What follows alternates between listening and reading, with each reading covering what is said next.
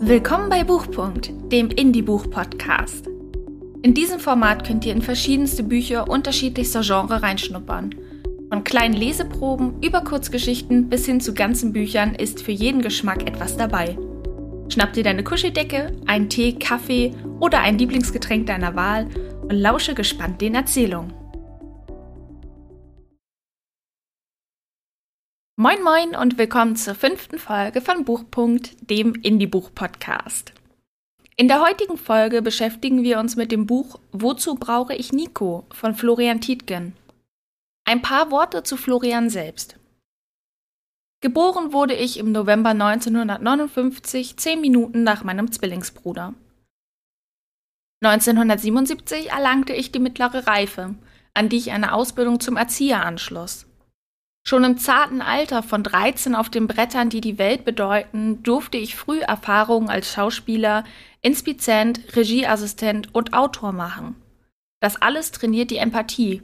Geht es doch im Schauspiel auch darum, sich in Charaktere, in Mensch und Stücke hineinzufühlen und diese Gefühle für andere greifbar und plausibel zu machen.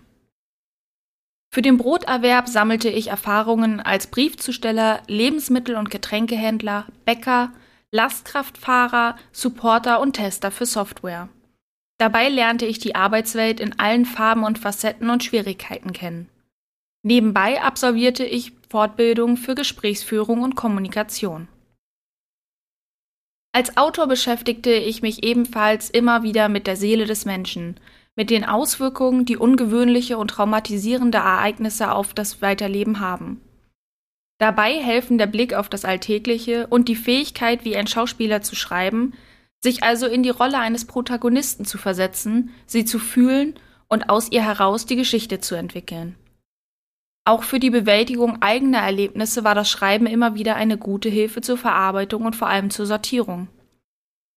Seit dem Jahr 2003 beteilige ich mich mit Erfolg an Verlagsausschreibungen. Im November 2007 erschien mein erster Roman Auf einen Schlag. Eine spirituelle und fantasievolle Geschichte über einen Jungen, der einen Schlaganfall erleidet und einen Jungen, der zum Adler wird. Seit 30. Mai 2011 ist mein Buch Helden, eine Geschichte zwischen Welten als Knau-E-Book erhältlich. Im August 2012 erschien mein Roman Haus der Jugend im Selbstverlag.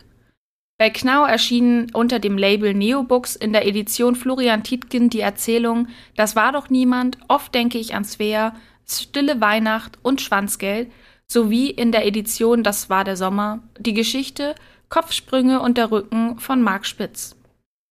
Gratis lassen sich einige Geschichten von mir auch auf kurzgeschichten.de lesen. Wozu brauche ich Nico ist ab zwölf Jahren empfohlen. Doch worum geht es überhaupt? Nach dem Tod ihres Bruders klaut Anna lieber in Kaufhäusern, statt zur Schule zu gehen. Bis Nico in ihre Klasse kommt, dürr, schlaksig, grausame Frisur, wie ein Streber gekleidet, sieht er ihrem Bruder gar nicht ähnlich und erinnert sie trotzdem an ihn. Hartnäckig bringt Nico sie aus der Fassung, bis sie sich auch für seine Geschichte interessiert. Schafft Nico es, bis zu Annas Herz durchzudringen? Es geht um ein Mädchen, welches man auf der Straße treffen könnte. Das könnte die Nachbarstochter sein oder jemand aus der eigenen Klasse. Viele Gefühle gehen mit dem Verlust eines Menschen einher und das hat Florian Tietgen sehr schön zu Papier gebracht. Lasst uns also ins Geschehen starten. Wozu brauche ich Nico? Für Jan Dominik. 1. Was fällt diesem Jungen ein, einfach dazustehen und mir weh zu tun? Ich höre das Getuschel in meinem Rücken, die beißenden Kommentare über seine schmächtige Figur. Dieser Junge wäre bestimmt keine Verstärkung für unsere Klassenmannschaft. Er kann ganz sicher nicht Fußball spielen, wahrscheinlich trifft er nicht einmal einen Ball. Er steht nur da und tut mir weh. Was haben Sie uns denn da für einen aufgehalst? flüstert jemand hinter mir. Ist das ein Junge oder ein Mädchen? Er ist ein Junge, das ist deutlich zu sehen, aber wenn es nicht zu sehen wäre, ließe der Schmerz in meiner Brust es mich spüren. Alles an ihm, seine viel zu weite Khakihose, die um die viel zu dünnen Beine schlackert, sein viel zu kleines T-Shirt, welches an seinem Bauch den Blick auf ein geripptes Unterhemd freigibt, wie es Söhnen nur von ihren Müttern aufgezwungen wird, Seine hagere Gestalt und seine müden, doch zugleich lebhaften Augen erinnerten mich an Matti. Ich finde es schön, wie erfreut ihr euren neuen Mitschüler begrüßt, stellt Herr Petzold fest. Aber darf ich euch jetzt wieder um Ruhe bitten? Die Ruhe kehrt nicht ein, schon gar nicht in mir, auch wenn meine Unruhe sich nicht am Lärm der Klasse beteiligt. Sie ist viel zu sehr damit beschäftigt, den Kloß im Hals zu schlucken, der sich bildet, als Nico der Aufforderung des Lehrers folgt und ausgerechnet neben mir Platz nimmt. Ein Streber ist er auch noch, schallt es irgendwo aus der Klasse. Der setzt sich gleich in die erste Reihe. Ich höre es und ich höre das Lachen, das darauf folgt, doch ich nehme es nicht wirklich wahr. Ich nehme auch nicht wahr, ob er es hört. Ich nehme nur den Druck wahr, der mich betäubt, als er sich neben mich setzt und mir altmodisch die Hand zur Begrüßung hinhält. Es ist Mattis Hand, die ich mechanisch ergreife, um sie gleich wieder loszulassen. Der Junge hat einen genauso schwachen Händedruck wie er. Ich hoffe, du hast nichts dagegen, wenn ich mich zu dir setze. Nein, versuche ich zu antworten, doch muss ich mich erst räuspern, so belegt es meine Stimme. Schön, sagt er und grinst mich an, schlägt wie selbstverständlich mein Mathebuch auf und legt es zwischen uns auf den Tisch.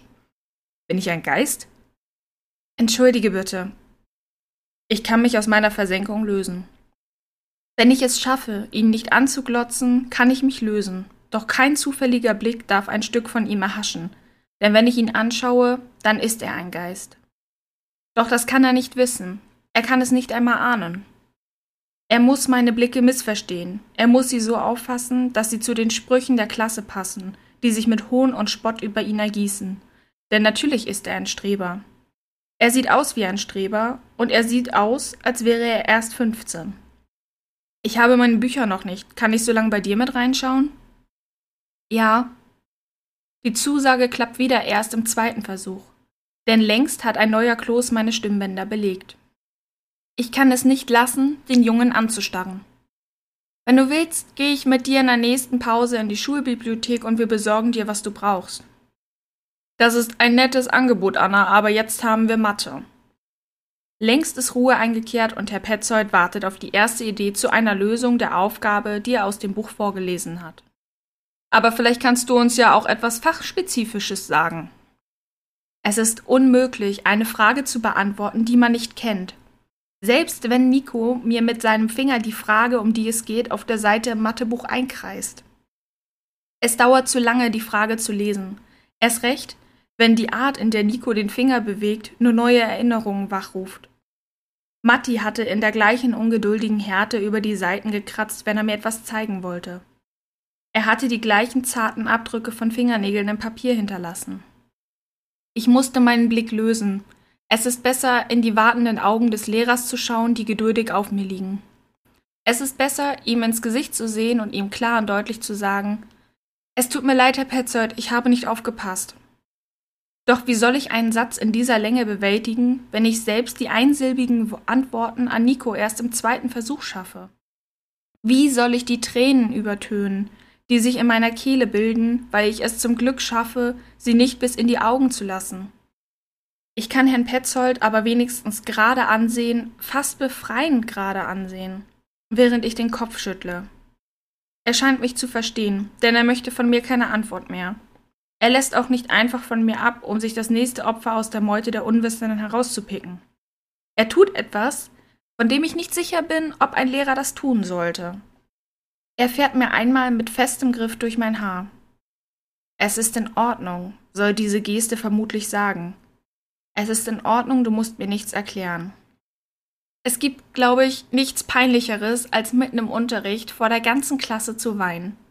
Das gilt erst recht, wenn man ein 17-jähriges Mädchen ist. Vielleicht ist es noch peinlicher, sich von seinem Mathelehrer ohne lautstarken Protest über den Kopf streicheln zu lassen. Wenn man eine Antwort nicht weiß, das kann ich nicht beurteilen. Das ist auch egal, denn mir passiert gerade beides. Alle Mitschüler können damit leben, wenn man eine Antwort nicht weiß. Keinen Klassenkameraden stört es, wenn man sagt, man hätte nicht aufgepasst. Im Gegenteil, Je unverschämter man das sagt, umso mehr Achtung bringt es einem ein. An seiner Antwort rumzukauen, an seinem Unwissen zu verzweifeln, sich trösten zu lassen und dann auch noch zu plärren, das allerdings ist nicht zu verzeihen. Doch ich kann nicht anders. Die Hand des Lehrers in meinem Haar entkorkt den Hals, löst den Kloß auf und presst mir dicke Tränen in die Augen. Zum Glück nimmt Herr Petzold nicht weiter Notiz davon, sondern wendet sich an die anderen Schüler, um wenigstens von einem die Idee zur Lösung seiner mathematischen Frage zu bekommen. Zum Glück brechen die Tränen nicht in laut geschluchzten Strömen hervor, sondern laufen geräuschlos über mein Gesicht. Aber Nico bemerkt sie. Und Nico schafft es, sich mit dem einen Arm zu melden und die Hand des anderen einfach auf meinen Schenkel zu legen. So wie Matti es immer getan hat, wenn ich traurig war.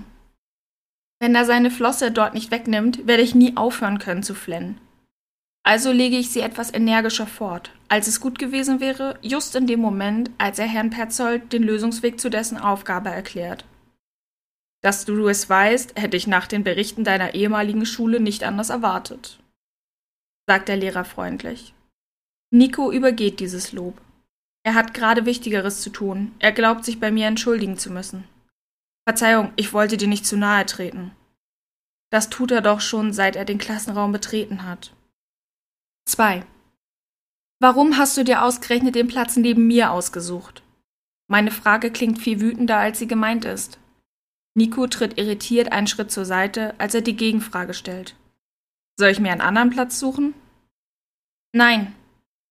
Wir sind auf dem Weg zur Schulbücherei, um ihm wie versprochen die Grundausrüstung an Büchern zu besorgen, die wir anderen zu Beginn des Schuljahres bekommen haben. Nein, er soll sich bitte keinen anderen Platz suchen. Er soll genau dort sitzen bleiben, sich wie ein Geist von mir anstarren lassen, mein Geflenne ertragen, meine Merkwürdigkeiten und meine Stille. Entschuldige, murmle ich kleinlaut. So habe ich es nicht gemeint. Ich wollte es nur wissen. Vergiss die Frage. Was hast du gerade gefragt? Nico grinst mich an, während er mir in übertriebener Geste die Tür zur Bibliothek aufhält. Du musst aber zugeben, man könnte schon den Eindruck bekommen, du fändest mich schrecklich. Mein Gott, redet der geschwollen. Wie lange kenne ich ihn? War er nicht gerade erst zu Beginn der letzten Stunde in die Klasse und somit in mein Leben gestürzt? Seine Feststellung jedenfalls erinnert mich nicht an Matti. Denn Matti hätte nie nach so einer kurzen Zeit eine so direkte Bemerkung von sich gegeben. Ich traue mich, mir Nico im Halbdunkel der Schulbücherei noch einmal genauer anzusehen. Was an ihm erinnert mich genau an Matti? Sie sehen sich gar nicht ähnlich. Matti hatte blondes Haar. Er hätte aus jedem Astrid Lindgren Buch entsprungen sein können. Ich erinnere mich an den schokoladenverschmierten Mund, mit dem er in Kindertagen schelmisch lachend durch unsere Wohnung lief, um mir die Waffel des Schokokusses zu geben, den er in der Küche geklaut hatte. Nikos Haare sind dunkel. Eigentlich haben sie keine Farbe, sie sind einfach etwas dunkel farblos. Und der Frisur nach werden sie nicht vom Friseur geschnitten. Die erinnert mich an meine, nachdem Matti. Es ist auch nicht die Art, in der Nico sich bewegt, als gehörten Gliedmaßen und Rumpf nicht zueinander. Ich gebe es zu. Ich bin froh, wenigstens wieder halbwegs sprechen zu können, ohne mich ständig räuspern zu müssen. Im Geruch staubiger, folienverpackter Bücher kann ich den Anblick besser ertragen. Ich habe nicht deinetwegen geflennt. Zum Glück fragt er nicht, während wir die Bücher zusammensuchen, schweigt, solange wir auf dem Weg zurück in die Klasse sind. Darf ich dich noch um etwas bitten? fragt er, als wir uns kurz nach dem Läuten wieder an unseren Tisch setzen. Kommt drauf an, was es ist. Er druckst ein wenig herum. Zur Abwechslung hat er mal einen Kloß im Hals, als er mich anschaut. Dann schaut er wieder auf den Stapel Bücher, der vor ihm auf dem Tisch liegt, und trägt in jedes gestempelte Feld auf der ersten Seite schön säuberlich seinen Namen ein. Ich würde gern wissen, was ihr bisher gemacht habt. Ich kann ihn kaum verstehen, denn er sieht auf die Zeichen, die er mit seinem Füller in die Bücher malt. Er spricht mit dem Tisch, obwohl seine Bitte mir gilt. Hast du irgendwann Zeit, deine Hefte mit mir durchzugehen? Klar, antworte ich gedankenlos. Ausgerechnet von mir möchte er das wissen. Eine schlechtere Person hätte er dafür nicht finden können. Das letzte Schuljahr lief doch an mir vorbei. Es ist ein Wunder, dass ich nicht sitzen geblieben bin. Komm einfach vorbei, wenn es dir passt. Was für einen Müll rede ich da? Er ist ein Junge, er ist gerade erst in unsere Klasse gekommen. Ich kenne ihn nicht, er mich nicht, er lädt sich einfach zu mir ein und ich sage auch noch ja? Dazu müsste ich wissen, wo du wohnst, sagt er grinsend. Jetzt schafft er es wieder mit mir zu reden, nicht mit dem Tisch, nicht mit dem Buch, in welches er gerade seinen Namen schreibt. Ich weiche seinem Blick aus, indem ich einen Stift in die Hand nehme und ihm meine Adresse auf ein Papierstück kritzle, das ich aus einem Schulheft gerissen habe. Ich hoffe, du kannst es lesen. 3. Wir haben uns nicht verabredet, jedenfalls nicht fest. Ich streune, wie immer nach der Schule, noch durch die Gegend, fahre ins Einkaufszentrum, latsche dort durch die Geschäfte und stecke mir ab und zu was ein. Es ist völlig egal, was es ist. Ein Plastikpferd aus der Spielwarenabteilung, ein Lippenstift, eine Dose Thunfisch, obwohl ich den nicht ausstehen kann. Wenn Nico früher kommt, wird er sich eben die Nase stoßen. Was soll's? Ich kann ja nicht den ganzen Nachmittag zu Hause sitzen und auf ihn warten. Hier in den Geschäften spüre ich den Schmerz nicht, den er mir verursacht. Hier bin ich ruhig und gelassen. Ich tauche unsichtbar in der Hektik der Einkäufer unter, die sich nach dem Brauchbaren umschauen, Preise vergleichen, Kleider anprobieren, wieder verwerfen. Die Unentschlossenheit frisst Zeit. Es ist wichtig, für sein Geld das Optimale zu bekommen. Wie viele Träume können in einem Paar Schuhe stecken? Nur wenn ich zu langsam gehe, folgt man mir. Wenn ich zu unentschlossen bin, werde ich sichtbar. Wenn ich überlege, was ich brauche, falle ich auf. Ich beobachte Typen, die ihren Zicken gelangweilt lächelnd einen Kopfnicken gönnen, wenn die mit einem neuen Top aus der Umkleide kommen. Ja, Schatz, das sieht gut aus. Wissen Sie, ohne hinzuschauen. Sie haben recht. Es ist so egal, wie man aussieht. Es ist alles egal, was die Menschen hierher treibt. Solange es nicht ums Überleben geht, ist alles egal. Kleider sind zu groß und zu teuer. Sie piepen, wenn ich durch den Ausgang gehe. Aber wozu brauche ich auch ein Kleid? Die Zicken wissen es nicht besser. Ihre Typen schauen nicht auf das Top, sondern auf den Bauchnabel, den es freilässt. Denen sind Farbe und Muster egal, solange es nicht die Haut ist, die sich rot gepunktet zeigt. Sie ertränken ihre Seele in der Oberfläche, ihre Einsamkeit in Papas Kreditkarte. Wozu brauche ich ein Plastikpferd? Auf das Selbstverständnis kommt es an.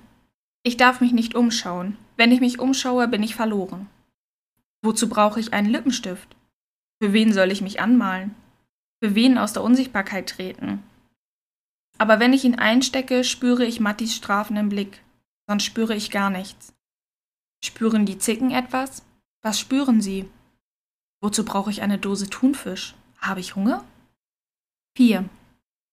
Er sitzt auf den Stufen vor unserem Haus und malt mit einem Zweig unsichtbare Linien in die Fliesen. Sein Rucksack liegt prall gefüllt neben ihm. Schleppt er überall hin seine Schulsachen mit? Er sieht mich nicht, er schaut sich nicht um. Irgendwann werde ich schon kommen. Erst als das Gartentor ein bisschen quietscht, blickt er auf. Hallo. Da ist er wieder, mein Schmerz, als mich seine Augen aus den dunklen Schatten heraus anlächeln. Hi, antworte ich. Wartest du schon lange? Er schaut auf die Uhr, so als müsste er selbst erst sehen, wie lange er schon vor der Tür gesessen hat. Ihm läuft Schweiß das Gesicht hinunter, den er nicht zu bemerken scheint. Die Sonne meint wohl, es wären immer noch Ferien. Komm rein, fordere ich ihn auf, nachdem ich die Tür geöffnet habe. Er muss sich mit den Händen abstoßen, als könnte er seine dürre Gestalt nicht alleine bewegen, aber er hieft seinen Rucksack hoch, als wäre er leer. Willst du was trinken? Nico verneint. Ich gehe hoch in mein Zimmer, er trottet mir die Treppe hinterher. Wenn du willst, können wir bei dem Wetter auch schwimmen gehen, anstatt uns um die Schule zu kümmern, schlägt er in meinem Rücken vor. Doch das ist so ziemlich das Letzte, was ich mit ihm tun würde. Nein, kein Bedarf. Ich hasse es, schwimmen zu gehen. Ich höre ihn hinter mir erleichtert ausatmen. Warum schlägt er mir etwas vor, wozu er keine Lust hat? Warum kann ich, ohne mich zu schämen, mein T-Shirt wechseln, als ich mit ihm in mein Zimmer komme und die geklauten Dinge in die randvolle Schublade unter meinem Bett stopfe, zu den anderen Dingen, an denen noch das Preisschild klebt? Er sieht sich um, stellt sich vor mein Bücherregal, betrachtet, was ich so gelesen haben müsste, und achtet nicht darauf, dass ich eine kurze Zeit im BH vor ihm stehe. Dein Bruder? Sein Blick bleibt bei dem Foto von uns hängen. Matti nach einem gewonnenen Wettkampf jubelnd von uns umringt. Wie lange ist er schon tot? Seit Oktober. Ich stutze erst hinterher, so selbstverständlich fragt er. Leukämie? Er kann nicht sehen, ob ich nicke. Er ist in das Bild vertieft. Damals war Matti noch gesund, schien das Leben und eine großartige Sportkarriere vor sich zu haben. Ich bin zu schwach, um Nico böse zu sein, zu verblüfft, um ihm Fragen zu stellen. Ich nicke einfach und beantworte seine Fragen. 5. Wer denkt sich schon etwas dabei, wenn ein 16-jähriger Junge immer müde ist? Matti war immer müde. Er war Leistungsschwimmer, trainierte jeden Tag in der Woche und hatte auf dem Gymnasium viele Hausaufgaben auf. Darf man da nicht müde sein? Natürlich kam er oft viel zu spät ins Bett. Er musste früh aufstehen, denn der Schulgong fragte nicht danach, wie aktiv man sein Leben gestaltet. Der Schulgong geht nie zu spät und er verschläft nicht. Matti war immer blass. Er bekam leicht einen Sonnenbrand, deshalb ging er nicht gerne in die Sonne. Er mochte die Wärme, aber nicht die glühende Hitze heißer Sommertage. Wenn es heiß war, blieb Matti lieber daheim in seinem Zimmer und versuchte sich etwas Kühlung zu verschaffen. Wenn es heiß war, schwamm Matti seine Bahn im städtischen Hallenbad.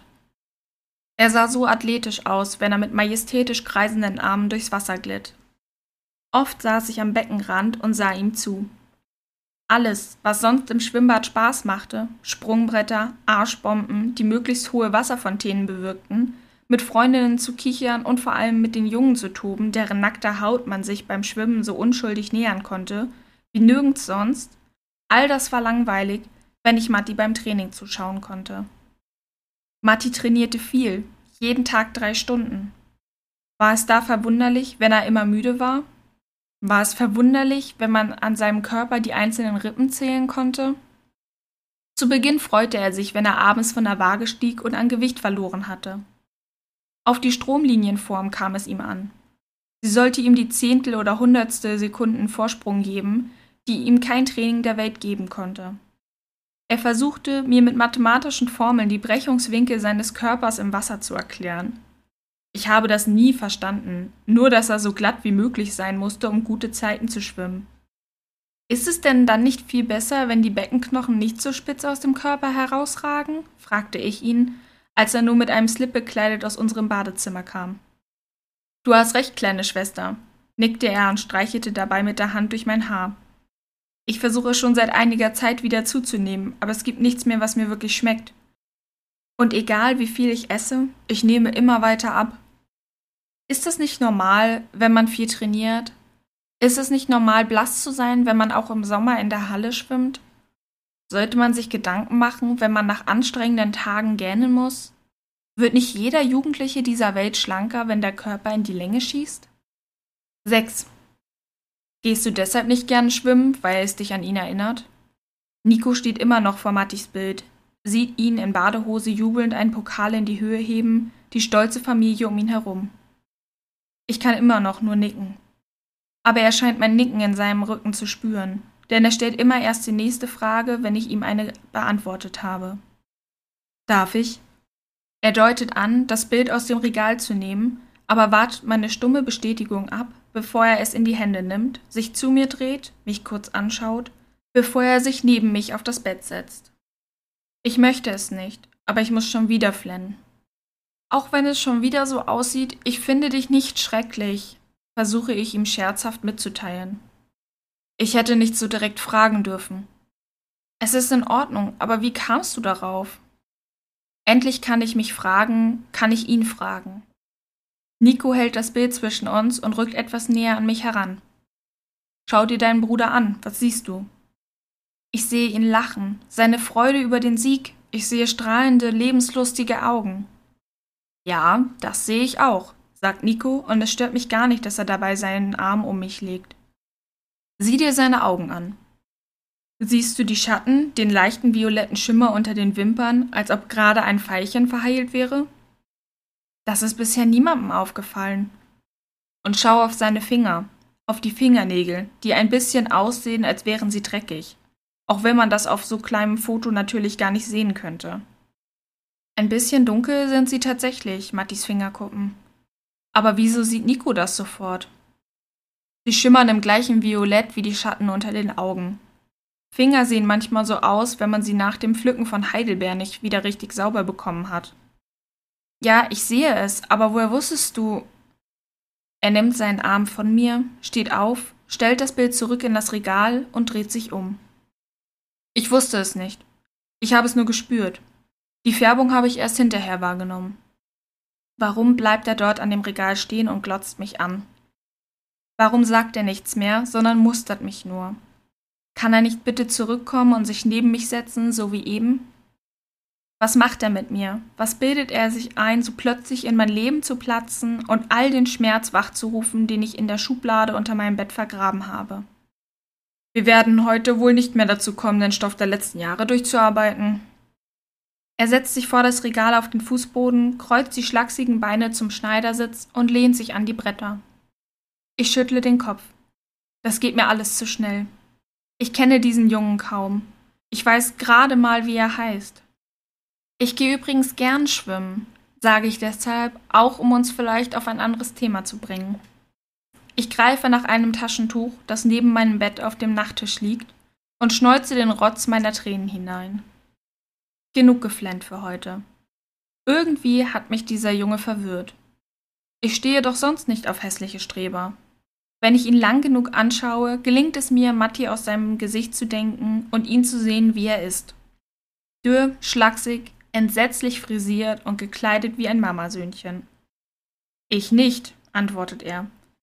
Ich hasse es, wenn man mich in Badehose sieht. Okay, dann können wir ja doch machen, wozu du hergekommen bist. 7. Manche Gedanken beschleichen dich erst in der Nacht, wenn die Dunkelheit des Zimmers die Augen für das Erlebte öffnet, du den Tag noch einmal unruhig in deinen Bettlaken wälzt, bevor du ihn mitnimmst in das Reich der träumerischen Verarbeitung. Trauer der Eltern entlädt sich in wütenden Beschimpfungen, die durch die Tür des verschlossenen Zimmers dringen. Der Tod hat keinen Frieden hinterlassen, nur Streit, Vorwürfe und Verzweiflung. Am schlimmsten ist es, wenn wir das alles für einen schönen Tag zur Seite schieben wollen, wenn wir uns vornehmen, etwas zu genießen. Dann sehen wir, es kann ohne Matti keinen Genuss mehr geben, weil wir nicht mehr mit ihm teilen können, uns nie wieder an seinem Lachen erfreuen.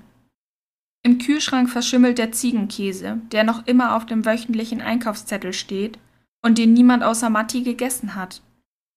Wozu brauche ich eine Dose Thunfisch? Der Zank ist zu meinem Schlaflied geworden, zum Nachtgebet. Ich liege über dem Preisschild beklebten Schätzen meiner Sehnsucht, drehe mich abwechselnd nach rechts und links, ohne eine Position zu finden, in die ich einsinken kann. Was war heute passiert? Ich musste so viel an Matti denken, wie noch nie seit seinem Tod, aber ich habe ihn weniger vermisst.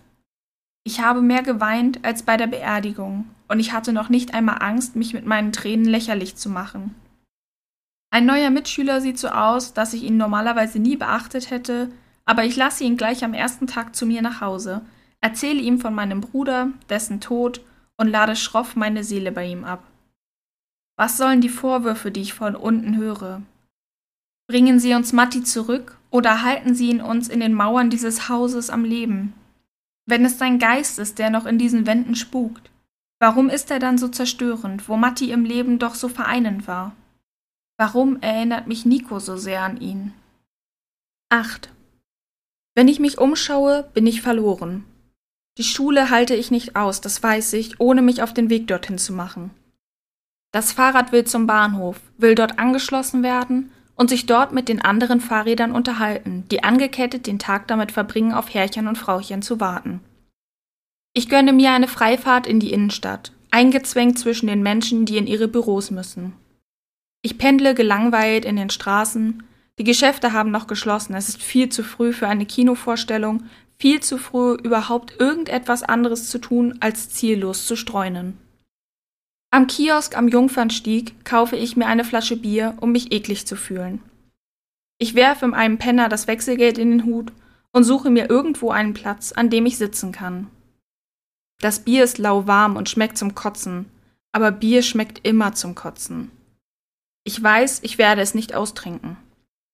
Höchstens einen Schluck, dann wird die Flasche in der Sonne stehen bleiben und so schal werden wie der Geschmack, den ich im Mund habe. Vielleicht erbarmt sich ja ein Alkoholiker ihres Inhalts und freut sich über das Flaschenpfand. Ich sitze an der Binnenalster, dort, wo in ein paar Stunden die Touristenboote auf Gäste für eine Rundfahrt warten werden und wo ich nicht gleich aus dem Polizeiwagen heraus sichtbar bin, die ab und zu den Jungfernstieg auf und abfahren. Es dauert noch ein bisschen, bis die Geschäfte öffnen, aber ein Schwan leistet mir Gesellschaft, ein paar Enten warten auf Krümel meines Schulbrots. Ich muss den Geschmack von dem Bier loswerden. Der Schwan zieht ein paar Kreise über das Wasser. Vielleicht hat er keinen Partner gefunden für diesen Sommer, keine Jungen, die er beschützen müsste. Wenn er wüsste, wie gut er es damit hat. Die Enten haben Erfolg mit ihrer hartnäckigen Geduld. Das Brot schmeckt wie Blut und mir wird übel. Also breche ich kleine Häppchen davon ab, die ich ins Wasser werfe. Es ist ätzend, so viel zu denken. Aber es ist auch ätzend, jeden Gedanken von sich fernzuhalten und sich nur auf das Treiben ringsherum zu konzentrieren. Es ist nicht möglich, nichts zu denken. Man kommentiert dann in seinen Gedanken automatisch das, was man sieht.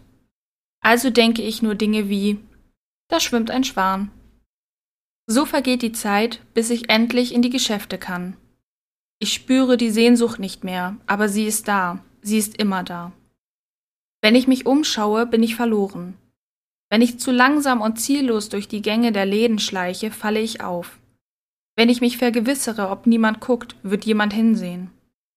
Ich blättere mich bei WOM durch die CD-Ständer und durch Bands, die ich nicht einmal den Namen nachkenne. Wenn ich mich umschaue, wird sich eine große Pranke auf meine Schulter legen, mich ansprechen, mich ein kleines, miefiges Kabuff zerren und mich bitten, doch einmal zu zeigen, was ich unter meiner Kleidung habe. Ich schaue mich um. So geht es nicht, junge Frau, keine großen Pranken drücken sich auf meine Schulter. Er spricht mich einfach leise von hinten an. Ich habe noch nicht einmal die Gelegenheit, erschrocken zusammenzufahren, drehe mich um und sehe in das freundliche Gesicht eines Verkäufers, der gerade die Auslage auffüllen wollte. Kommst du mal, äh, kommen Sie mal bitte mit. Du kannst mich ruhig duzen. Ich hatte mir das schlimmer vorgestellt. Ich hatte Herzrasen fantasiert, wacklige Beine. In Ordnung, sagte er. Kommst du also bitte mal mit? Ich folge ihm automatisch durch eine kleine Tür hinter der Kasse. In dem Raum stapeln sich unausgepackte Kartons auf dem Fußboden und ausgedruckte Listen auf dem Schreibtisch. Setz dich, fordert er mich auf. Ich ziehe einfach die CD unter meinem T-Shirt hervor und lege sie auf den überfüllten Tisch, bevor ich mich setze. Er tritt einen Karton zur Seite, nimmt sich die CD in die Hand und kontrolliert, was ich mitgehen lassen wollte. Immerhin hast du einen guten Geschmack, meint er, als er die Scheibe wieder ablegt. Ich nehme an, das ist alles?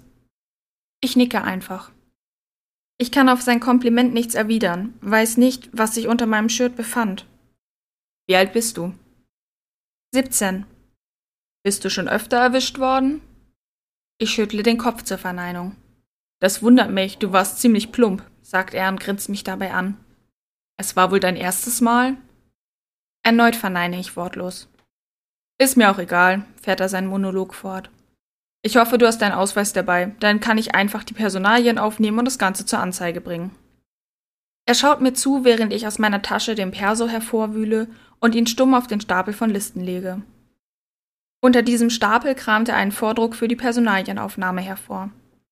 Er beachtet mich kaum, als er die Daten meines Ausweises in das Formular einträgt. Den Tatbestand schreibt er in ein dafür vorgesehenes Feld und lässt mich den Zettel unterschreiben. Es ist ein Geständnis, ja, ich habe geklaut, welches er schlicht per Fax oder per Post an die zuständige Polizei schicken wird. Das ist alles. Mehr passiert nicht. Er gibt mir meinen Ausweis zurück und begleitet mich zur Ladentür. Lass dich die nächsten Monate hier nicht sehen, gibt er mir noch mit auf den Weg. Keine Leibesvisitation, keine Polizei, keine Schläge, keine Scham. Die Entdeckung ist so weit von mir entfernt wie mein Leben. Sie berührt mich nicht, sie fließt an mir vorbei. Ich kann sie nacherzählen, ich erlebe sie, aber ich bin nicht dabei. Was willst du? Nico geht vor der Tür auf und ab. Er malt keine unsichtbaren Bilder auf die Steine. Heute wirkt er ungeduldig, schafft es nicht zu sitzen, während er auf mich wartet. Wo warst du? fragt er zurück. Ich hab mir Sorgen gemacht. Ich hab mir Sorgen gemacht, äffe ich ihn nach, als ich mein Fahrrad ins Gras schmeiße. Ich schließe die Tür auf, bitte ihn nicht herein, doch er kommt mir hinterher. Ich hole mir ein Bier aus dem Kühlschrank, frage ihn, ob er auch eines möchte, und laufe die Treppe hoch in mein Zimmer, ohne eine Antwort abzuwarten. Er folgt mir, bleibt aber bei der Tür stehen. Keine Beute heute? Das geht dich nichts an, weise ich ihn zurecht, während ich in meinem Zimmer nach einem Flaschenöffner suche. Versuch es mal unter deinem Bett, sagt Nico, und ich glaube Ärger in seiner Stimme zu hören. Wenn du mich anmachen willst, verzieh dich. Er verzieht sich nicht. Er wirft mir seinen Schlüsselbund zu, welcher mit dumpfem Geschepper auf dem Teppich landet. Mehr als einen wütenden Blick erntet er nicht von mir. Doch er kommt in das Zimmer, drückt mich auf das Bett und nimmt mir die Flasche Bier aus der Hand. Als er sie geöffnet hat, nimmt er einen großen Schluck und reicht mir die Flasche. Wo warst du? wiederholt er. Ich war in der Stadt. Sie haben mich erwischt. Jetzt, wo ich es ihm sage, wird es mir erst klar. Ich wurde erwischt, ich habe eine Strafanzeige bekommen und unterschrieben, und auch wenn es bisher so einfach ging, ich muss es auch meinen streitenden Eltern beichten, bevor sie es aus der Post erfahren. Nein, nicht schon wieder flennen, bitte. Ach scheiße, warum kann ich dir gegenüber nie die Klappe halten? Ich nehme einen Schluck Bier, schüttle mich angewidert und stelle die Flasche auf den Tisch. Du kannst es austrinken, wenn du willst. Du magst gar kein Bier, habe ich recht? stellt er fest. Du doch auch nicht, antworte ich. Nicht vor 13 Uhr jedenfalls, wir müssen lachen, und dieses Lachen ist schön. Ich habe lange nicht mehr gelacht, und wenn, habe ich mich dessen geschämt.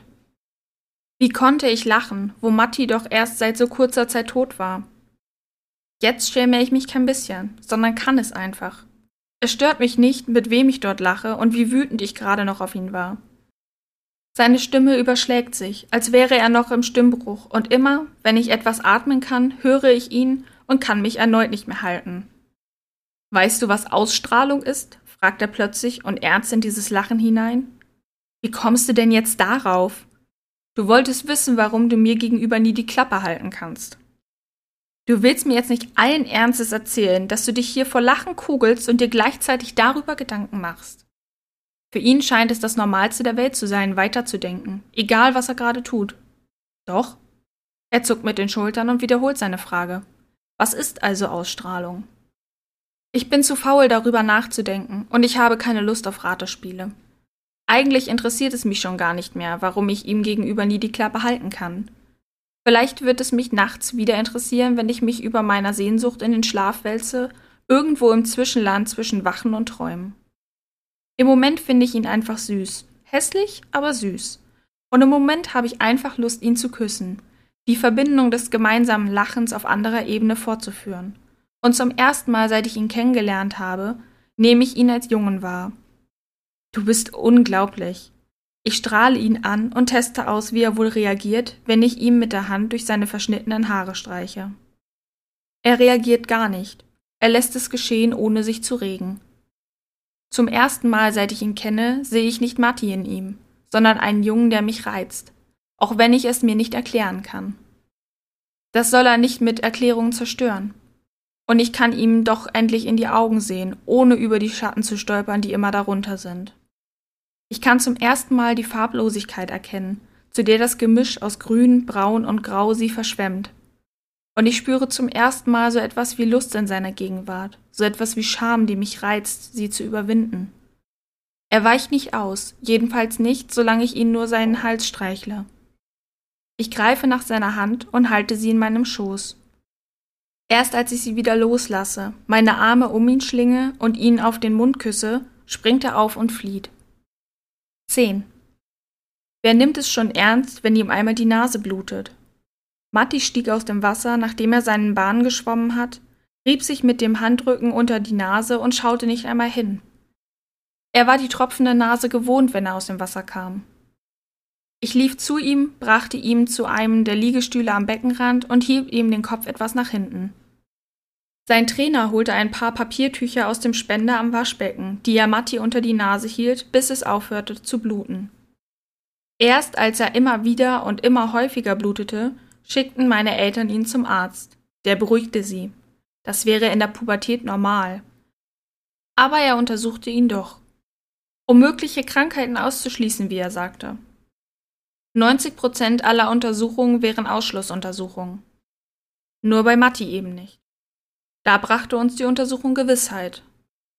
Von einem Tag auf den anderen bestanden wir nur noch aus Therapien und Operationen, aus Kampf und Hoffnung. Bis er starb und unseren Frieden und unsere Kraft mit in sein Grab nahm. Nützt es etwas, sich deswegen heute noch anzuschreien? Ich hätte etwas zu beichten, aber bei so viel Gebrüll kann ich es nicht. 11. Manchmal fällt es mir erst Minuten später auf, wenn der Zank mal unterbrochen wird. So sehr habe ich mich daran gewöhnt. Erst als meine Mutter an die Tür klopft, registriere ich die Ruhe im Haus. Du hast Besuch, ruft sie, ohne ins Zimmer zu schauen. Es möchte sich jemand bei dir entschuldigen. Moment, rufe ich zurück, knipse meine Lampe aus und ziehe die Decke ein wenig hoch. So früh im Bett? Nico scheint erstaunt wie jemand, der es nicht kennt, sein Bett als Burg zu benutzen. Im fahlen Licht der Straßenlaternen, das durch das Fenster scheint, sieht er aus wie ein Vampir, so blass ist er. Ich wusste gar nicht, dass kleine Jungen so spät noch alleine auf die Straße dürfen, antworte ich trotzig und hebe meinen Arm mühsam zu meiner Nachttischlampe. Du weißt vieles nicht, vor allem, weil es dich nicht interessiert. Hatte meine Mutter nicht gesagt, da wolle sich jemand entschuldigen? Stattdessen steht er klein und jämmerlich vor mir und greift mich an. Aber das Schlimmste ist, wie verletzlich er dabei wirkt, wie aufrichtig und offen, wie ernsthaft und scheu. Was kümmert es mich? Habe ich dich gebeten, in mein Leben zu treten? Was will er von mir? Gut. Heute Mittag fand ich ihn süß. Da hatte ich eine schwache Phase der Lust, für die er mir gerade gelegen kam. Doch er ist fortgerannt wie ein kleiner Junge. Du wirst nie jemanden bitten, in dein Leben zu treten. Er setzte sich an das Regal, zieht die Knie an und lehnte sich zurück. Nur den Kopf, den lehnt er nicht an, den lässt er schlaff nach vorne hängen. Lieber weidest du dich daran, wie böse und gemein diese Welt ist und dann trinkst in deiner Sehnsucht, als dich auch nur einmal für jemanden zu interessieren. Na und? frage ich ihn. Wozu ist das wichtig? Wenn du willst, laber mich halt voll. Es macht mich wütend, wie kleinlaut er an meinem Regal lehnt, wie demütig er nach unten schaut und wie wenig er mich in diesem Moment an Matti erinnert. Solche Haltung hatte mein Bruder nicht einmal eingenommen, als er haarlos und ausgemergelt, schwach und mitgenommen von der Chemotherapie im Krankenhaus auf unsere Besuche wartete. So hatte er nicht mal ausgesehen, als er mich in Anwesenheit der Ärzte bat, mein Knochenmark mit ihm zu teilen. Es bringt nichts, wenn ich mich interessiere. Wie sehr habe ich um Mattis Leben gekämpft. Wie viele Nächte war ich wach geblieben und habe seine Kleidung gewechselt, wenn er durchgeschwitzt und frierend nach Atem rang. Was hat es genützt? Er hat mich trotzdem allein gelassen. Wozu soll ich mich also für irgendwen interessieren? Ich will dich nicht voll labern, flüstert Nico leise. Ich möchte in dein Herz. Gott, aus welchem Kitschroman hast du das denn? Er kann mir doch nicht solche Dinge sagen, während ich ihm voller Wut erst an die Wäsche gehe und dann eine Abfuhr erteile. Er steht auf, stellt sich ans Fenster und betrachtet die Straßenlaterne, schaut in den Himmel und erzählt ihm, was er mir gern sagen würde. Es ist ganz schön gemein, wie allein er dich gelassen hat. Ab und zu sagt er Sätze, mit denen es ihm gelingt, die Kruste, die mein Herz umschließt, in Tränen zu verwandeln. Noch verhärten sie schnell wieder. Salz ist ein harter Stein. Ja, stimme ich ihm kaum hörbar zu, das ist es. Er dreht sich wieder zu mir. Aber deswegen musst du nicht gemein zu mir sein, nur weil ich dich mag. Noch sind die Tränen nicht wieder verkrustet, noch haben seine Worte eine Chance, mich zu erreichen. Du bist seltsam. Ich schaffe es, ein Lächeln zwischen die Tränen zu bringen, während ich nachdenke. Er ist wirklich seltsam, schon weil er sich so hartnäckig meinen Launen aussetzt. Warum? Du bist schon viel näher an meinem Herzen, als du ahnst. Dann habe ich ja noch Hoffnung, sagt er und setzt sich auf die Fensterbank. Warum bist du fortgelaufen? Dafür wollte ich mich bei dir entschuldigen. Nicht nötig, aber ich wüsste schon gern warum. Ich auch. Er grinst mich an. Aber vielleicht weiß ich es morgen. Heute ist es schon spät. Ich setze mich auf, während er seinen Platz auf der Fensterbank verlässt, in Richtung Tür geht und sich dort noch einmal umdreht. Nur so viel. Ich hasse alles, was mit Sex zu tun hat, und ich mag es nicht, einen Steifen zu bekommen. Er winkt noch einmal, lächelt und verabschiedet sich. Bis morgen. Er ist wirklich seltsam. 12. Aber er hinterlässt auch mich gut gelaunt. Und was noch merkwürdiger ist, ich freue mich am nächsten Morgen auf die Schule. Ich kann es kaum abwarten, aus dem Haus zu kommen, fahre schneller als sonst und halte schon auf dem Schulhof nach Nico Ausschau. Bin enttäuscht, ihn nicht zu sehen, aber es mindert nicht die Euphorie. Die Enttäuschung wird größer, als er schon im Klassenraum sitzt. Ich hatte mir eingebildet, er würde vor der Schule auf mich warten. Warum eigentlich? Als ich komme, ist noch alles halbwegs normal, zumindest solange man es als normal betrachtet, wenn 17-Jährige es geil finden, Klassenkameraden fertig zu machen. Und natürlich ist es klar, wer das Ziel solcher Angriffe ist. Nico wehrt sich nicht. Kann er sich überhaupt wehren oder lässt er alles über sich ergehen? Rennt er immer so feige weg wie gestern, als ich ihn küssen wollte? Würde sich jemand an mir vergreifen, bekäme er meinen Ellbogen in die Eier, da verstehe ich keinen Spaß. Aber Nico schaut einfach zu. Tim labert ihn vorher nicht mal an, bringt keine dummen Sprüche, fragt ihn nur, na Kleiner, fühlst dich wohl bei uns? Vielleicht braucht er zu lange für die Antwort. Denn auf einmal hält Tim Nikos Rucksack in die Höhe und richtet sich an die Klasse. Unser Baby fühlt sich nicht wohl bei uns, habt ihr das gehört? Und verteilt Nikos Sachen auf dem Linoleum. Er kippt den Rucksack nicht einfach aus. Er holt Stück für Stück hervor und wirft es durch die Klasse. Hey, was ist denn das? Er hebt einen Gegenstand in die Luft, eine schmale, dünne Plastikverpackung. Weiß auf der einen, klar auf der anderen Seite. Lass das, du Arsch, zische ich ihn an. Doch Tim hält die Verpackung in die Höhe und fragt, wisst ihr, was das ist? Das Röhrchen ist viel zu klein, um darin etwas zu erkennen. Unser Maskottchen kann nicht alleine pissen, gibt Tim sofort bekannt. Er kann diesen Triumph nicht für sich behalten. Es braucht einen Katheter. Aber ich habe mich in der Klasse getäuscht. Denn während sie noch vor zwei Tagen tuschelten und grölten, als Nico zum ersten Mal vor die Klasse trat, herrscht jetzt betretene Stille. Nico ist immer noch still. Tim zieht schnell den Arm ein und wetzt zu seinem Platz, als Herr Petzold eintritt.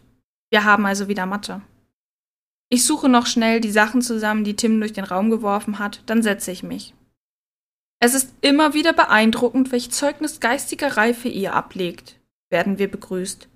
Aber beim Abitur geht es ja nur um Wissen, nicht um Persönlichkeit. Doch ich habe meine Neugier wiederentdeckt. Ich habe keinen Schimmer, wann ich das letzte Mal etwas anderes wissen wollte als die Antwort auf die quälende Frage Warum? 13. Danke, sagt Nico und stopft die Bücher und Hefte zurück in den Rucksack. Es ist beschissen, neben jemandem zu sitzen, der alles weiß. Da fällt es umso mehr auf, wenn der eigene Arm nie in die Höhe geht. Nico weiß alles. Wenn sich die ganze Klasse in ahnungsloses Schweigen hüllt, er meldet sich. Durch das Genie an der Seite fällt die eigene Dummheit auf. Und doch kann ich mich nicht so ärgern, wie ich es bei jedem anderen getan hätte, der sich so unangenehm in Szene setzt. Wissen ist nirgends so out wie in der Schule, es sei denn, es wird während der Klausuren kollegial verteilt. Nichts zu wissen ist aber auch kein Garant für einen hohen Beliebtheitsgrad. Mich labert keiner dumm an. Sie wissen, ich bin nicht zimperlich. Meine Nähe suchen sie aber auch nicht. Die Mathestunde vergeht im üblichen Trott. Herr Petzold stellt Fragen, die Nico beantworten könnte, aber nicht darf, um den anderen eine Chance zu geben. So kämpfen wir uns durch zaghafte Versuche den Lösungen und dem Ende der Stunde entgegen. Zum Ende dieser Stunde aber durchwühlt Nico seinen Rucksack und flucht leise dabei vor sich hin. Er räumt jedes einzelne der Bücher aus, jedes Heft, tastet mit der Hand in jede Ecke des Rucksacks, öffnet die Taschen und murmelt Mist. Was suchst du denn? Ich könnte schwören, ich hätte zwei von den Dingern eingepackt. Von den Kathetern? Ja. Aber ich hatte nur den einen, den Tim jetzt hat. So ein Scheiß, ich muss mal. Warum fragst du ihn nicht einfach, ob er ihn dir zurückgibt? Nico glotzt mich an, als hätte ich ihn gefragt, warum er seinen Vater nicht umbringt. Nee, lieber gehe ich. Bis ich zu Hause bin, halte ich es schon noch aus, ohne überzulaufen. So wie er weiterhin in seinem Rucksack sucht, scheint er davon nicht überzeugt zu sein. Ohne überzulaufen? Ja, wenn ich nicht zur Toilette komme, mache ich mir ins Hemd. Es läuft mir aus dem Bauchnabel. Jetzt bin ich es, die ihn blöde anstarrt. Ich möchte ihm einen Vogel zeigen, denn glauben kann ich nicht, was er mir da erzählt. Aber er packt schon seine Sachen zurück in den Rucksack. Blöderweise habe ich das schon gestern als Entschuldigung genutzt, früher zu gehen, grübelt er leise vor sich hin. Moment, ich zeig dir mal, wie man das macht. Ich stehe auf, gehe hinter Tim, der die Klasse gerade verlassen will, und halte ihn an der Schulter fest. Hey Tim, du hast was vergessen. Dabei strecke ich ihm die offene Hand fordernd hin. Was soll das werden? fragt Tim. Bist du jetzt unter die Schutzgelderpresser gegangen? Nein, ich will nur das Ding zurück. Tim sieht nicht gerade hell aus, wenn er so orientierungslos eine Frage in die Luft starrt. Fast muss ich darüber lachen, aber ich kann mich beherrschen. Das Ding, das du Nico vorhin so heldenhaft aus dem Rucksack genommen hast. Ach, das meinst du. Hätte ich je daran gezweifelt, dass man erleichtert und genervt gleichzeitig sein kann, wäre ich jetzt eines Besseren belehrt worden. Das liegt doch auf meinem Tisch, er braucht es sich nur zu holen. Bis vor zehn Sekunden wäre ich damit noch zufrieden gewesen, aber jetzt wollte ich mehr. Bring es ihm zurück. Du hast sie wohl nicht alle. Ich habe kräftige Hände. Wenn ich die hinten in den Hals eines Jungen drücke, kann er noch so groß sein. Der Schmerz ist ein gutes Argument. Ich schleife Tim zu seinem Platz, zwinge ihn, den Katheter in die Hand zu nehmen und zu Nico zu bringen. So, jetzt gibst du ihm das Ding und entschuldigst dich. Bist du sein Kindermädchen? wagt er eine schwache Gegenwehr, doch ich drücke meine Hand noch ein bisschen fester in seinen Hals. Ist ja gut, nuschelt er kleinlaut und lässt eine Entschuldigung folgen. Jetzt kannst du gehen. Tim läuft schnurstracks davon. Nico wartet noch. Er schaut mich nicht an. Er stopft sich nur wortlos den Katheter in die Hosentasche und räumt seinen Rucksack wieder ein. Er murmelt einen kurzen Dank zu seinem Tisch und einen wesentlich längeren, hilflosen Vorwurf. Es hätte doch gelangt, mir zu sagen, wo er ist. Ja, hätte es. Aber so hat er sich auch bei dir entschuldigt. Nico zuckt mit den Schultern. Hoffentlich hat er das nicht schon vergessen, wenn er mich gleich auf der Toilette trifft. 14. Ich bin doch nach der Schule extra nach Hause gefahren. Ich habe mich in mein Zimmer gesetzt und keine CD eingelegt, nur um die Klingel nicht zu überhören. Ich habe vor lauter Langeweile Hausaufgaben gemacht, auch wenn ich mich nicht darauf konzentrieren konnte. Ich habe mich auf die Stufen vor unserem Haus gesetzt und mich zur Ruhe gezwungen, indem ich mit einem Zweig unsichtbare Zeichnungen auf die Fliesen gemalt habe. Ich habe das Unkraut zwischen den Steinplatten gerupft. Aber Nico ist nicht gekommen. Er kommt auch am Abend nicht, als ich alles genauso mache wie am Tag zuvor. Als ich mich unter meine Decke verkrieche, die gleiche Haltung einnehme, dem Gezänk von unten lausche und auf das Klopfen an der Tür hoffe, mit dem mir meine Mutter ankündigt, ich hätte Besuch.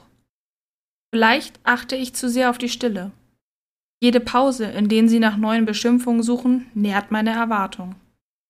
15.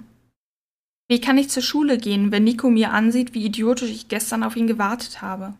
Mach mich doch nicht für ihn zum Affen. Ich kann ihm nicht unter die Augen treten, wenn er in meinen die irrealen Hoffnungen liest. Sehnsucht macht blöd. Aber so blöd, dass ich ein zweites Mal früher zur Schule gehe, macht sie mich nicht. Lieber fahre ich zur Alster, warte, bis die Geschäfte im Einkaufszentrum öffnen und vertreibe mir dort die Zeit. Vielleicht tigert er ja wieder unruhig in unserem Vorgarten auf und ab, wenn ich zurückkomme. 16.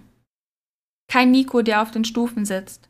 Keiner, der mir einfach durch die Tür folgt, dem ich ein Bier anbiete oder der mir zusieht, während ich meine sinnlose Beute verstaue, ohne sie noch einmal anzuschauen.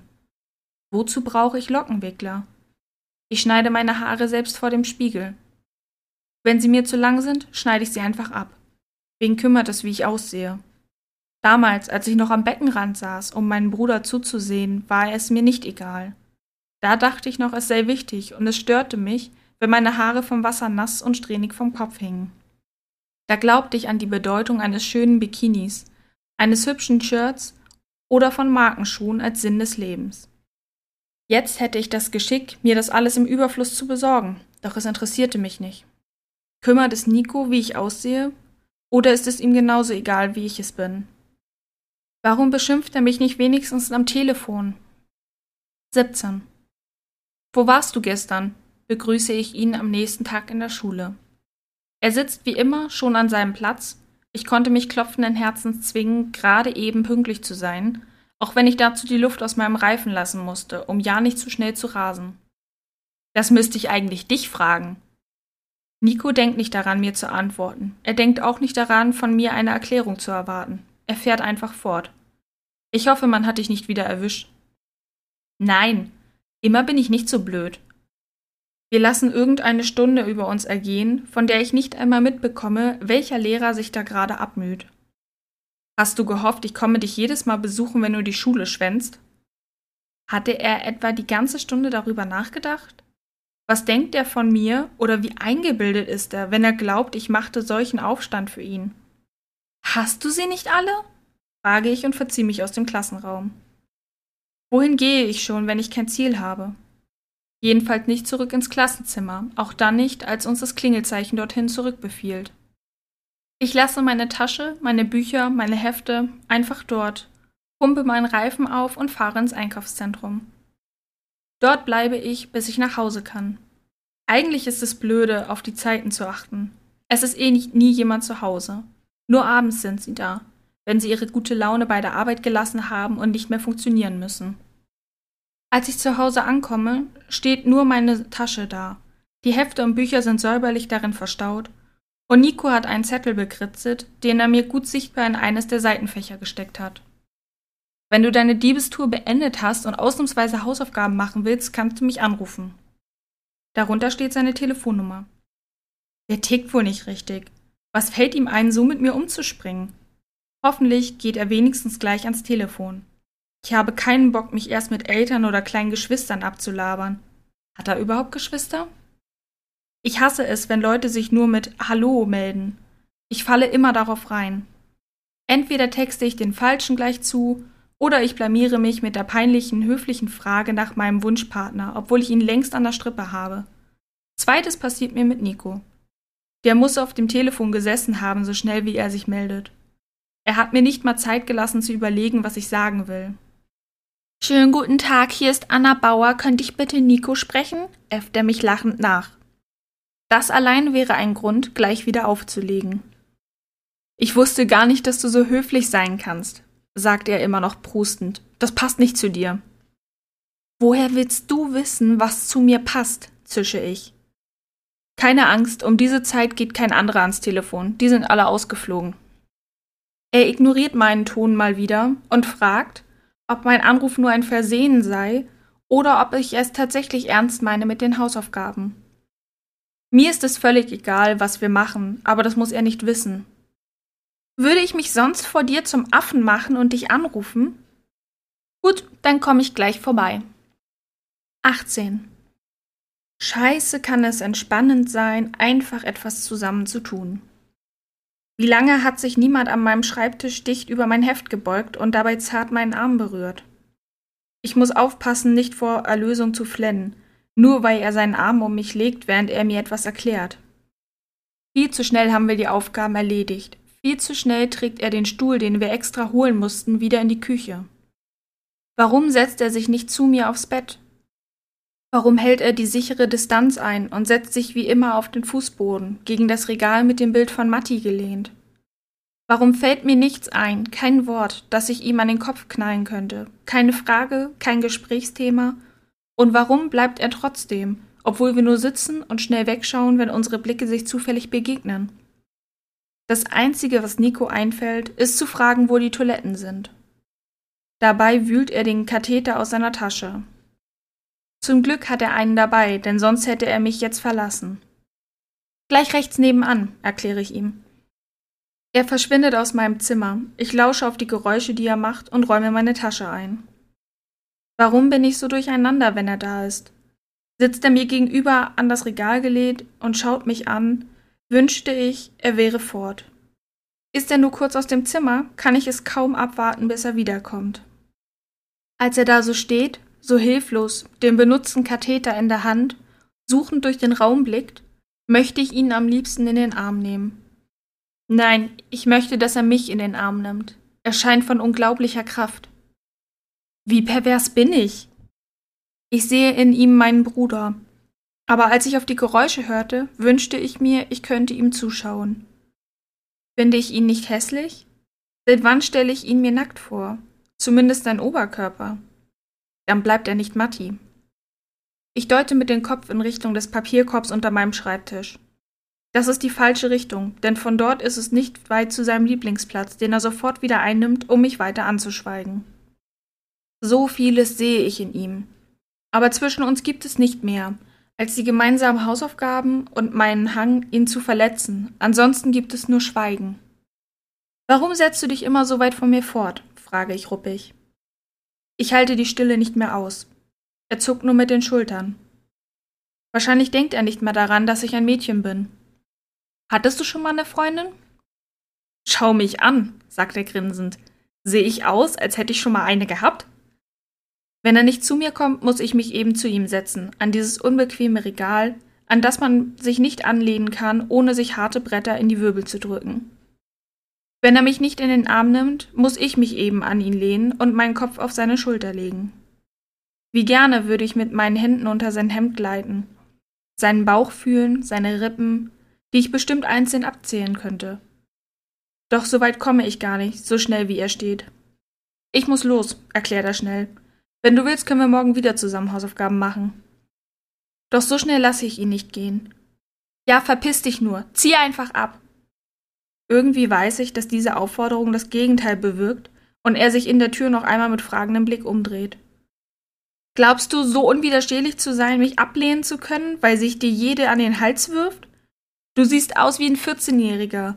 So spindeldürr und blass könntest du ein grippekrankes Gespenst erschrecken. Aber du leistest dir den Luxus, gleich die Flucht zu ergreifen, nur weil ich meinen Kopf an dich lege? Wenigstens diese Beleidigung will ich ihm noch an den Kopf knallen, bevor er geht. Denn so sicher wie ich war, die Aufforderung, sich zu verdrücken, brächte ihn zum Bleiben, so sicher weiß ich auch, er wird nun einfach abziehen, ohne sich noch einmal umzudrehen. Ich höre nur noch seine Schritte auf der Treppe, die Tür, die ins Schloss fällt. Spinnt er? Wenigstens wehren hätte er sich doch können. So kommt er mir nicht davon. Eine Reaktion habe ich verdient, und wenn er zurückbrüllt. Also stürze ich noch schnell zum Fenster, reiße es auf und schreie ihm die Straße entlang hinterher. Wahrscheinlich hast du nicht mal Schamhaare, oder du bist schwul oder impotent, oder beides. Er hat mich gehört. Er muss mich gehört haben. Ich war laut genug. Aber Nico geht einfach weiter, lässt mich zurück in meiner Wut, in meinem Elend. Wut ist immer die Summe der unterdrückten Tränen, aber wie viele Tränen habe ich unterdrückt? Ich habe doch die letzten Tage genug geheult, oder etwa nicht? Nach der Wut kommt das Selbstmitleid, die Chance, mich auf mein Bett zu werfen, zu grübeln und mich zu bedauern. Da verfestigen sich die Gase des Zorns zur flüssigen Materie, die das Kissen aufsaugen muss. Wenn man Glück hat, kommt danach die Erkenntnis. 19. Das Gute daran, sich so in den eigenen Dreck zu stürzen, sich mit dieser wortreichen Sprachlosigkeit alles zu verderben ist, man kommt an einen Punkt, an dem es nicht mehr schlimmer kommen kann. Es ist einerlei, ob die Eltern sich anschreien oder dich. Vielleicht brauchen ihre Vorwürfe einfach mal ein anderes Ziel. Vielleicht müssen sie aber nur einmal sehen, dass auch ich leide und Matti genauso vermisse wie sie. Vielleicht darf ich mich nicht immer vor ihnen verkriechen, sondern muss ihnen zeigen, dass sie auch noch eine Tochter haben. Eine Tochter, die lebt, auch wenn sie nicht lebendig ist? Es ist alles so egal. Ich kann ihnen meine verheulte Fresse beim Abendessen präsentieren, ohne sie vorher mit Wasser auszuwaschen. Bemerken Sie es? Sehen Sie meine geröteten Augen überhaupt? Hören Sie sich überhaupt, wenn Sie sich ankeifen? Was hält sie zusammen? Hören Sie zu, als ich Ihnen erzähle, wie selten ich in der Schule bin? Sie haben es mal von Herrn Petzold gehört, noch im letzten Schuljahr beim Elternsprechtag. Sehen Sie es ihr bitte nach, hatten Sie damals gebeten. Sie hat gerade eine schwere Zeit, sie fängt sich wieder. Wie kann ich mich fangen, wenn ich kein Netz habe? Herr Petzold hatte damals genickt. Ich weiß, hatte er gesagt und mir meine Fehlzeiten nachgesehen. Wissen meine Eltern, dass ich mich noch nicht gefangen habe? Oder muss ich es ihnen in ihre starrblickenden Gesichter schreien? Hört verdammt noch mal auf! brülle ich zwischen ihre Wortfetzen, denn es ist alles egal. Sie schauen sich so erschrocken an, als hätte eine Taubstumme ihre Stimme gefunden. Ein Moment des Schreckens, der mir Ruhe verschafft, der mir den Platz verschafft, den Matti seit seinem Tod eingenommen hat. Schatz, was ist los? Ich bin beim Clown erwischt worden, das ist los, antworte ich hart. Es fehlt nur die blöde Gegenfrage, aber die Gesichter glotzen dummlich genug. Schatz, du klaust? Das wussten wir ja gar nicht. Hast du das nötig? Fehlt es dir an was? Sollen wir dir mehr Taschengeld geben? Halt es tonlos aus diesen Gesichtern. Ich wollte es euch nur sagen, bevor der Brief mit der Anzeige kommt. Sie sind sowieso den ganzen Tag nicht da. Ich hätte den Brief gut vernichten können, bevor sie ihn zu Gesicht bekämen. Es ist egal, ob sie es wissen oder nicht, ich ernte diese unsagbar dummen Gesichter, diese ungläubigen Augen und Schweigen. Ach ja, und ich brauche eine Entschuldigung, ich war diese Woche nicht in der Schule. Ich weiß nicht, wie lange Herr Petzold noch so geduldig mit dir sein wird. Wie lange wird sie noch so geduldig mit mir sein? Mit mir schimpfen sie nicht, ich werde nicht angeschrien. Erst als ich wieder in meinem Zimmer bin, mich wieder unter meiner Decke verkrieche, gehen die Vorwürfe erneut los. Nur der Inhalt ist heute ein anderer. Zur Abwechslung geht es mal um mich. Fühle ich mich dadurch besser? 20. Irgendwas scheint von Nikos Kraft bei mir zu landen. Ich weiß zwar nicht, wie ich Nico begegnen soll, aber ich drücke mich nicht davor. Ich habe Angst, mich neben ihn zu setzen, aber meine Sehnsucht befiehlt es mir. Ab und zu sehe ich zu ihm. Er schaut geradewegs zur Tafel, zuckt nicht zusammen, als ich mich setze, grüßt nicht, hebt nicht einmal kurz seinen Kopf. Er tut, als sei ich nicht da. Recht geschieht mir. Ich will heute wieder mit dir zusammenarbeiten, schreibe ich ihm auf einen Zettel, den ich zum Ende des Schultages einfach vor ihn auf den Tisch lege, bevor ich gehe. Ganz sicher wird er nicht kommen. 21. Bevor wir arbeiten, müssen wir reden. Er platzt drauf los, kaum dass ich die Tür geöffnet habe, geht einfach an mir vorbei, die Treppe hoch in mein Zimmer und setzt sich an seinen Platz. Er sagt nicht Hallo oder irgendwas anderes. Er sitzt und man merkt, er versucht sich durch bewusstes Atmen zu beruhigen. Ich hätte das gestern nicht sagen sollen, sage ich zaghaft. Einatmen, ausatmen, einatmen. Warum nicht? Du denkst doch so. Nein. Einatmen, ausatmen, einatmen, ist doch egal. Was soll ich ihm sagen? Ich weiß doch selbst nicht, warum ich ihm das alles gestern an den Kopf geworfen habe. Nico, ich mag dich. Ich mag dich sogar sehr. Einatmen, ausatmen, einatmen. Das klang gestern anders. Ausatmen, einatmen.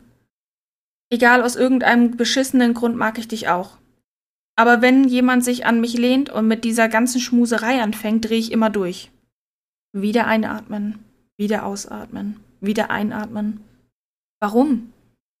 Wieder einatmen, wieder ausatmen, wieder einatmen. Wie lange wird er atmen müssen, bis er eine Antwort gibt? Weil du recht hast. Ich bin ein kleiner, unterentwickelter Bengel. Ich hasse alles, was mit Lust zu tun hat. Ich mag es nicht, wenn sich jemand an mich lehnt. Mit einem Blick, der verrät, er wird mir gleich unter das Hemd greifen und meinen Bauch streicheln.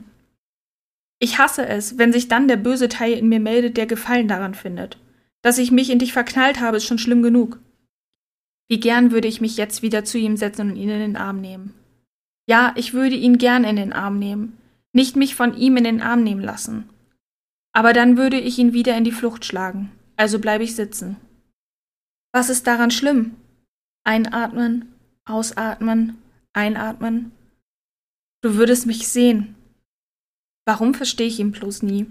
Warum hinterlassen seine Worte in mir immer nur Fragen, immer nur die schlimmste aller Fragen?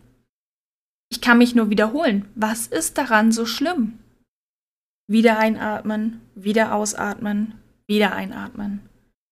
Du hast recht, so blass wie ich bin, könnte ich ein Gespenst erschrecken. Wieder einatmen, wieder ausatmen, wieder einatmen. Und ich bin impotent. Wieder ausatmen, wieder einatmen, wieder ausatmen. 22. Warum sitzt er nicht hier? Was heißt das, du bist impotent? Ich könnte Spaß haben ohne Ende. Nico lacht mich an, als könnte er die Aussage, die er eben noch zwischen seinen Atemübungen versteckte, abmildern. Aber ich habe Angst davor. Ich habe schon Lust, aber ich habe Angst, enttäuschend zu sein, wenn da nichts kommt. Irgendwie ist es nur halb.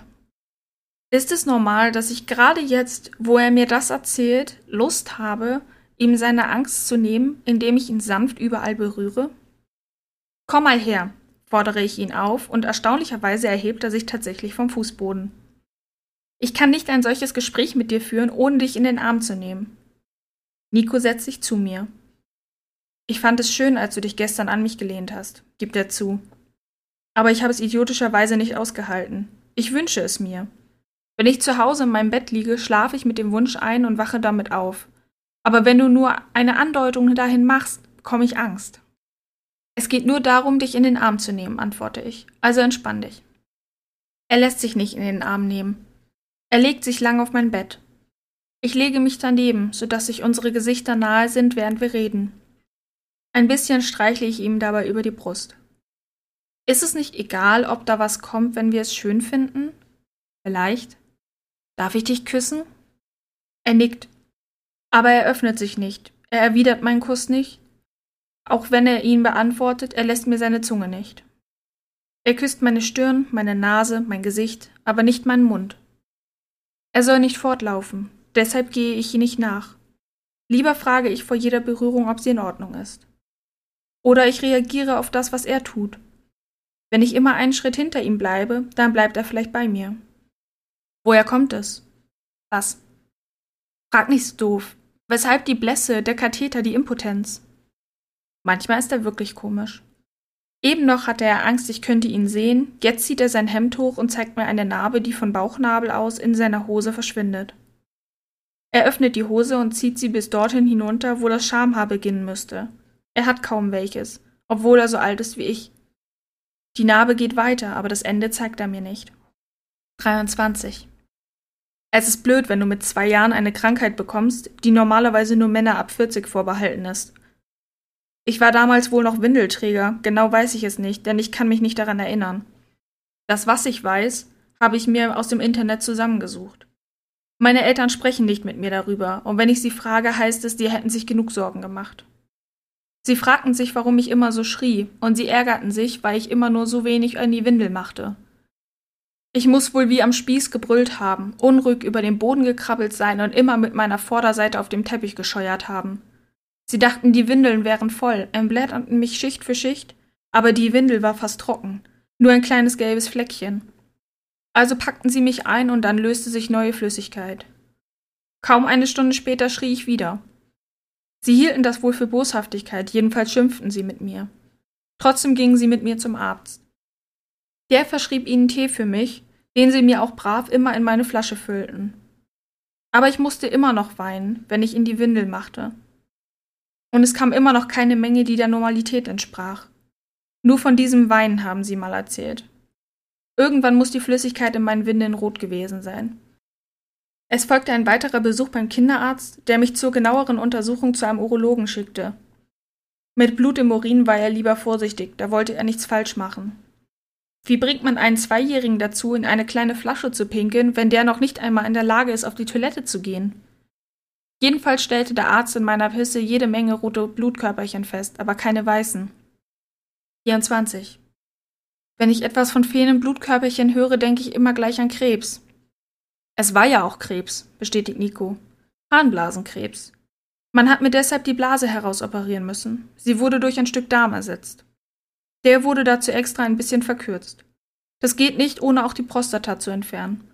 Deshalb kommt da bei mir halt nichts. Bin ich ungerecht, wenn ich mich frage, warum er am Leben bleiben durfte? Ich versuche diesen Gedanken zu verdrängen, ihn ganz weit nach unten zu schieben. Ich hasse mich für diesen Gedanken, aber er drängt sich unwillkürlich in mein vorderstes Bewusstsein. Warum durfte Nico weiterleben und warum durfte Matti es nicht? Und warum nimmt gerade Nico mich jetzt auch noch so fest in den Arm, als ahnte er nichts von meinen bösen Gedanken? Warum kann ich es nicht wenigstens vermeiden, ihm das Hemd mit meinen Tränen vollzurotzen? Ausgerechnet ihm. Blasenkrebs ist nicht so schlimm wie Leukämie, flüstert er. Es gibt gute Überlebenschancen, selbst wenn man ihn spät entdeckt. Dein Bruder hatte sehr viel schlechtere. Ich denke an Matti, an das, was er alles durchgemacht hat, an Untersuchungen, an Therapien und überlege, wie das wohl für einen Zweijährigen ist. Muss es ihm nicht wie eine Strafe vorkommen, wenn seine Eltern ihn voller Hoffnung zur Chemotherapie bringen? Aber Nico kann mir das gar nicht beantworten. Er weiß nichts über die Untersuchung, nur das, was er gelesen hat. Er erinnert sich nicht an die Therapien, er hat nur im Internet gestöbert, was man wohl mit ihm angestellt haben könnte. Hast du deshalb den Tod schon in Matti gesehen, als er noch lebendig über einen Sieg jubelte? Irgendwie wohl schon, es gibt nichts auf diesem Bild, das darauf hinweist, aber ich habe es gesehen und wusste es. Es wird der gleiche Grund sein, aus dem du gleich weinen musstest, als du mich zum ersten Mal gesehen hast. Ausstrahlung. 25. Was ist das für ein Gefühl, jemanden um dessen Heilung zu beneiden, während man ihn küssen möchte? Schäm dich nicht, flüstert Nico. Nicht der Tod ist schlimm, der Verlust ist es, der schmerzt. Ich rücke ein Stück von ihm ab, dabei möchte ich ihm doch nah sein. Kannst du Gedanken lesen? Jetzt schäme ich mich erst recht. Er streichelt mir durch das Haar. Auch wenn du es denkst, du willst nicht mein Leben gegen seines tauschen, nur das Verlorene zurück. Seine Umarmung ist zu leicht, um mich niederzudrücken, und ich kann ihn nicht so nah an mich pressen, wie ich möchte. Jeder Fetzen Stoff zwischen uns bedeutet Entfernung. Zum Glück hat Nico nur ein kurzärmliches Hemd an, sodass seine Haut an meinem Hals reibt. Er braucht mir nichts mehr zu erzählen. Ich muss ihm nichts erzählen. Still ist nicht mehr peinlich, sondern schön. 26. Warum bin ich nicht schon eher darauf gekommen, meine Eltern durch die Anwesenheit von Besuch zu einem Mindestmaß an gegenseitiger Höflichkeit zu zwingen? Wie viele harmonische Abendessen habe ich dadurch schon verpasst? Der Friede scheint noch nicht einmal künstlich der herrscht, als Nico mit uns am Tisch sitzt. Mein Papa stellt zwar ideenlos die typischen inquisitorischen Fragen, die alle Eltern stellen, wenn sie Freunden ihrer Kinder gegenüber sitzen, aber Nico gibt ihm bereitwillig Auskunft darüber, ob er neu in meiner Stufe sei, wo er herkomme, auf welcher Schule er bisher war. Mein Vater kann unmöglich mit allen Antworten zufrieden sein. Denn Nico treibt keinen Sport. Nico wird nicht zur Bundeswehr gehen, denn er geht wegen der Operation als körperlich beeinträchtigt. Nico weiß noch nicht, was er später einmal machen möchte, was aus ihm werden soll, und als Lebensziel gibt er so etwas Idiotisches an wie die Weltrevolution. Aber mein Vater diskutiert mit ihm. Er lässt sich auf Antworten ein, ohne zu zanken. Er ist wie der Papa, so wie ich ihn einmal kannte. Meine Mama sitzt still daneben, bietet uns ab und zu Tee an, reicht uns den Brotkorb über den Tisch und fordert uns auf, zuzulangen. Sie ist ganz Mama an diesem Abend. Es hätte für sie nur schöner sein können, hätte sie gekocht. Papa fragt, woher die Behinderung komme, und anders als bei mir rückt Nico sofort damit heraus. Ihn stören die leichten Tränen nicht, die meine Mama vergießt, als sie ihm zu seinem Glück und zu seiner Kraft beglückwünscht. Mich stören ihre Tränen, mir sind sie peinlich, so wie meine Tränen mir peinlich sind, aber ich frage mich, wann ich Mama seit der Beerdigung habe je weinen sehen. Wann hat Papa zuletzt geweint? Haben sie nicht beide ihre unterdrückte Trauer immer nur rausgeschrien? Wie wichtig ist ein besetzter Stuhl? Wie wichtig ist das vierte Gedeck auf dem Tisch, um wieder glücklich sein zu dürfen? Sind wir so sehr von äußerer Form abhängig? Ich weiß von Matti. Nico greift schnell ein, als meine Mama ihre Tränen in der Küche verstecken möchte, und in Ermangelung eines Taschentuchs reicht er ihr seine Serviette, obwohl ihre noch unberührt an ihrem Platz liegt. Bleiben Sie ruhig hier. Da kommt die Mama wieder durch, die sich sorgende Mama, die ich mit ihrer Trauer in Mattis Grab gesprungen glaubte. Sie lächelte durch ihre Tränenmaske hindurch und seufzte. Ich bin froh, dass Anna mit jemandem drüber sprechen kann. Als ich Nico an die Tür bringe, kann ich nicht anders. Ich muss ihm einfach einen Kuss geben. Ein bisschen habe ich das Gefühl, auch meine Mutter würde ihn am liebsten küssen, aber sie gibt ihm nur förmlich die Hand. Meinem Kuss weicht er nicht mehr aus. Er erwidert ihn zart und unbeholfen. Hältst du morgen durch in der Schule? fragt er noch, nachdem ich schon bereit bin, die Tür zu schließen. Hey, wir haben gar keine Hausaufgaben gemacht. Die Liebe ist wichtiger als Hausaufgaben. Wir grinsen uns an. Hältst du morgen durch in der Schule? wiederholt er seine Frage. Ich weiß es nicht, aber ich werde es versuchen. Es könnte sonst wirklich Ärger geben. Ich bin es nicht mehr gewohnt, dass es jemanden kümmert, ob ich Ärger bekomme. Ich bin die flehenden Augen nicht gewohnt, die mich bitten, Schwierigkeiten zu vermeiden. Ich schließe die Tür. 27. Ist es noch wichtig, ob jemals ein Brief kommen wird wegen des Diebstahls? Ist es noch wichtig, ob meine Eltern jemals aufhören zu streiten, die Liebe wiederentdecken und sich dafür interessieren, ob ich zur Schule gehe oder nicht? Und ist es wichtig, ob Nico und ich je Sex haben werden oder wann? Ist es wichtig, dass ich nur deshalb nicht mehr klaue, weil ich seinen traurigen Blick nicht ertrage und nur deshalb in die Schuhe gehe, weil er dort ist? Irgendwann einmal werde ich es wagen, in die Kiste unter meinem Bett zu schauen, vielleicht mit Nico, und wir werden darüber lachen, was sich in ihr befindet. Und das ist das Ende von Wozu brauche ich Nico? Diese Novelle von Florian Tietgen ist beim E-Book-Händler eurer Wahl erhältlich. Wer gerne mehr über Florian erfahren möchte oder sich für weitere Werke dieser Art interessiert, kann gerne einmal auf floriantietgen.de vorbeischauen. Dort hinterlegt er alle seine Bücher und wo diese erhältlich sind. In der nächsten Folge von Buchpunkt starten wir mit dem Buch Die Engelsverschwörung einem Urban Fantasy von Patricia Jankowski. Freut euch darauf und ich sage bis dahin Tschüss.